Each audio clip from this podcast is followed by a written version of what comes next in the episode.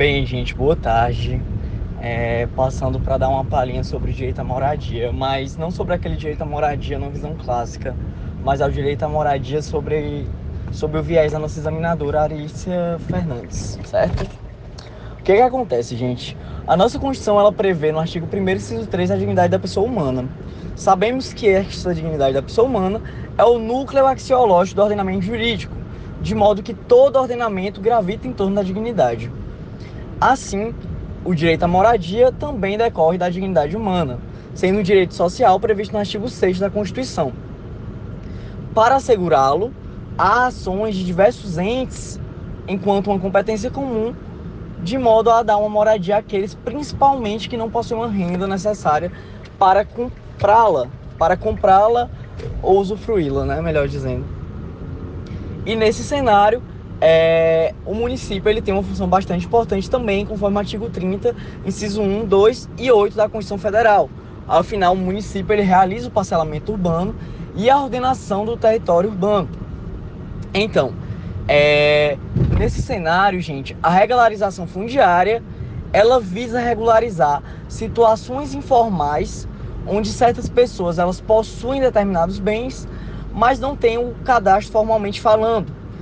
Essa regularização ela se dava até então sob um viés de uma regularização em sentido estrito, de modo que é, baseava-se tradicionalmente uma regularização formal, uma regularização é, visando conferir um título àqueles que não o possuíssem. Enfim, gente, nesse cenário, a Lei 13.465 de 2017, a nova lei da REUB, ela inovou no cenário da regularização, porque até então havia apenas uma preocupação com o aspecto formal e cadastral, de modo que essa regularização, estricto senso, ela não conseguia atingir os objetivos da política urbana. Então veio uma regularização fundiária lato senso ou plena. E essa regularização lato senso, ela se preocupa não apenas com o aspecto registral, mas também com o aspecto urbanístico e social e ambiental, de modo que haveria a necessidade de integrar as pessoas ao meio ambiente urbano, não apenas é, assegurar um cadastro formal. E essa lei da REUB, ela traz tanto a REUB-S quanto a REUB-E, de modo que há uma regularização urbana é, de interesse social, mas também há uma regularização urbana de interesse especial. E essa regularização urbana de interesse especial, ela vai se dar de modo oneroso e é possível que essa renda obtida a partir da regularização de interesse especial consiga promover, inclusive, políticas urbanas em prol da regularização de interesse social, que é aquela regularização em prol de populações de baixa renda, gente.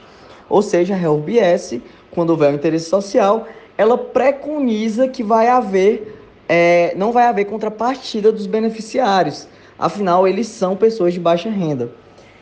E essa, essa, esse, esses valores necessários para que se consiga investir na REUBS eles são obtidos através da REUBE muitas vezes. E a parte mais interessante que eu achei, gente, é, dos textos da Arícia, foi a questão da distinção que ela faz do direito dos que habitam e do direito dos que residem.